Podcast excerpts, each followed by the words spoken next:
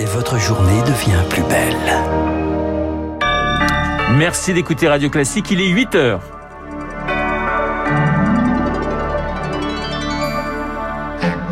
La matinale de Radio Classique avec Renaud Blanc. Les hôpitaux de Marseille à bout de souffle face au Covid. Les réanimations sont au bord de la rupture. Les soignants doivent désormais trier les patients.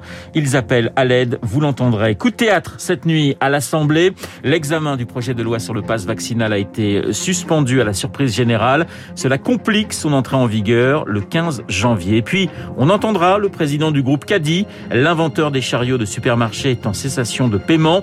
Une audience cruciale est prévue aujourd'hui en jeu le sort de 140 salariés. Radio classique. Le journal de 8 heures nous est présenté par Lucille Bréau. Bonjour Lucille. Bonjour Renaud, bonjour à tous. À la une, l'appel à l'aide des soignants de Marseille. La situation est plus critique dans la cité phocéenne. Les patients contaminés par le variant Delta saturent désormais les réanimations et ce n'est qu'une question de jours avant que la vague Omicron déferle également sur l'hôpital. Pour faire face à l'afflux, les déprogrammations se multiplient. Les médecins sont désormais contraints d'aller plus loin en durcissant les admissions en soins critiques dans la deuxième ville de France. Le taux d'incidence atteint 1400 cas pour 100 000 habitants, Rémi Pfister. À l'hôpital nord de Marseille, 30 lits de réanimation sur 40 sont occupés par des patients Covid. Impossible de créer des lits supplémentaires par manque de personnel. Et les évacuations sanitaires vers d'autres structures du département ne suffisent plus. La professeure Annie Lévy Mosiconacci est désormais face à des choix éthiques, trier ces patients qui bénéficieront de soins intensifs. Se pose la question de refuser des patients dont le pronostic de vie est malheureusement très très faible pour euh, garder des chances à des patients qu'on souhaite sauver. Parce que rentrer en réa, c'est une chose, mais il faut pouvoir sortir de réa. Pourtant, dans les hôpitaux de Marseille, près de deux tiers des interventions chirurgicales non urgentes sont déjà déprogrammées pour soulager les réanimations.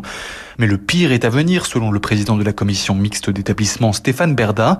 La vague Omicron risque de déstabiliser totalement le système hospitalier. Omicron va créer de l'absentéisme sur les personnels, et ça a déjà commencé, hein. il, y a, il, y a, plusieurs centaines de personnels qui sont euh, atteints d'Omicron. Mais Omicron, il nous pénalise par l'autre versant, c'est-à-dire le manque de personnel. Depuis le début de l'épidémie, dans les hôpitaux marseillais, plus d'un quart des soignants ont quitté leur poste.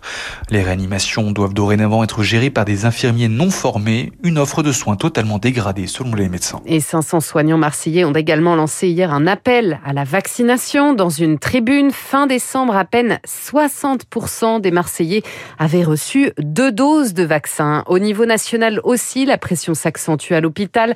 272 malades sont décédés hier, chiffre le plus élevé depuis le début de la cinquième vague. Un décès fait beaucoup réagir ce matin, celui d'Igor Bogdanov, emporté six jours après son frère Grishka. Tous deux n'étaient pas vaccinés. Et à l'Assemblée, Lucie, l'examen du projet de loi sur le pass vaccinal suspendu cette nuit. Coup de théâtre au Palais Bourbon, le gouvernement espérait faire adopter le texte au petit matin après un examen marathon pour une entrée en vigueur le 15 janvier, mais les, les députés Pierre Collin en ont décidé autrement. Oui, normalement les débats s'achève à minuit. Au-delà, il faut faire une demande de dérogation. C'est ce qu'a fait Olivier Véran hier soir. Ce devait être une formalité, mais finalement, après un vote à main levée...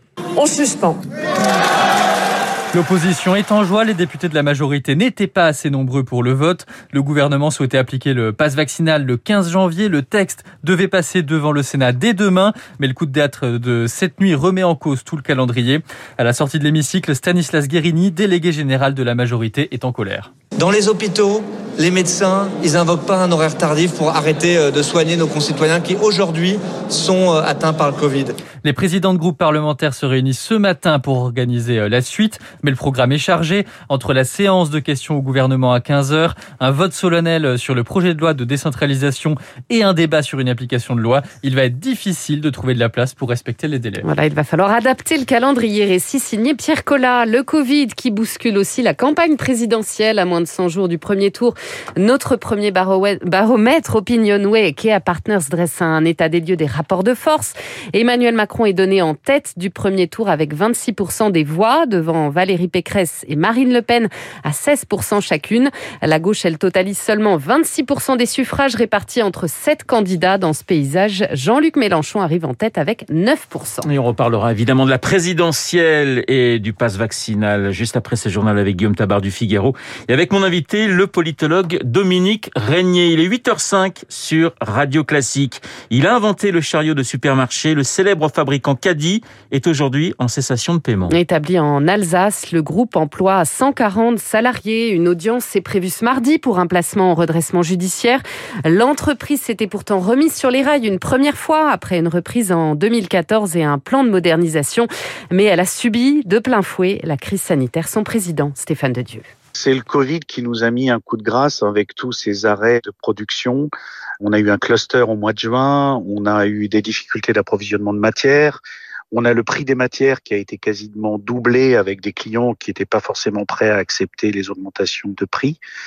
Et au final, on a perdu euh, beaucoup de trésorerie. On n'était pas à la base très riche en trésorerie.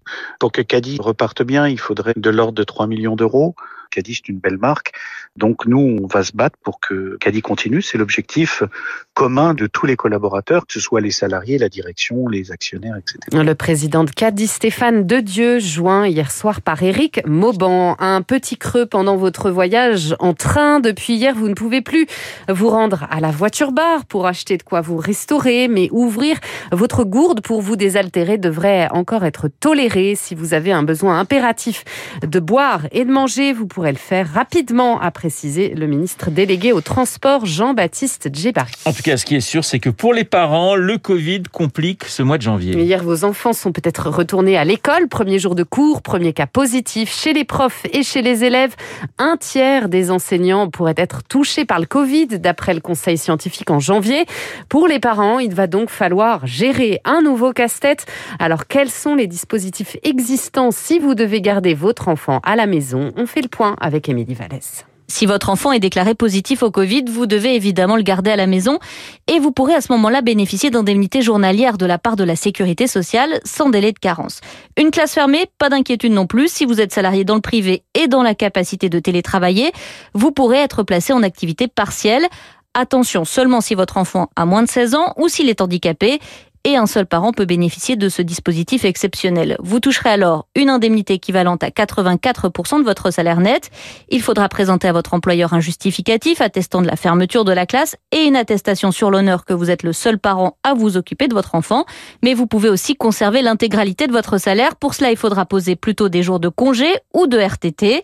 Enfin, pour les indépendants et les professions libérales, il est possible de bénéficier d'indemnités journalières dérogatoires versées par la sécurité sociale. Les précisions d'Émilie Vallès. À l'étranger, à un mois des Jeux Olympiques d'hiver de Pékin, la Chine applique toujours sa stratégie zéro Covid. Après la découverte de trois cas asymptomatiques de Covid, les autorités ont décidé de confiner les habitants de la ville de Yuzhou dans la province du Henan, soit 1 200 000 habitants. Aux États-Unis, la fondatrice de Terranos, Elizabeth Holmes, condamnée cette nuit pour fraude. C'est une sanction rare dans le monde de la tech. Elle promettait de révolutionner les tests sanguins avec sa start-up. Sa peine sera prononcée à une date ultérieure. Elle risque plusieurs dizaines d'années de prison. La Maison Blanche, le Capitole, recouvert ce matin d'un épais manteau blanc. Au moins 18 cm de neige sont tombés sur Washington en quelques heures. Une tempête hivernale balaie une bonne partie de la côte est en ce moment avec des vents violents accompagnés de fortes chutes de neige. Allez, on termine ce journal avec du sport, le football et pas de miracle hier pour Vannes. Et non, club de National 2, il recevait le PSG en Coupe de France. Les Parisiens se sont imposés 4-0 avec entre autres un triplé de Kylian Mbappé. Ce soir, c'est la dernière rencontre des 16e de finale. Lens reçoit Lille à 21h. Voilà, vous n'êtes pas trop déçu pour Vannes, vous qui êtes quand même une Bretonne. Bah écoutez, ça, ça, ça, aurait été beau. Ça aurait été beau. Mais enfin, c'était quand même un beau match. Voilà, mais vous, vous êtes des Côtes d'Armor, donc un petit peu éloigné de, de, de Vannes, si je, si je oui. ne me trompe pas. Tous les Bretons, tous les Bretons sont solidaires. Tous les Bretons sont solidaires et cette solidarité, eh bien, nous allons la retrouver à 9h avec Lucille Bréau pour un prochain journal. Merci Lucille. Il est 8h09 dans un instant. Mon invité, le politologue Dominique Régnier. Auparavant, l'édito politique.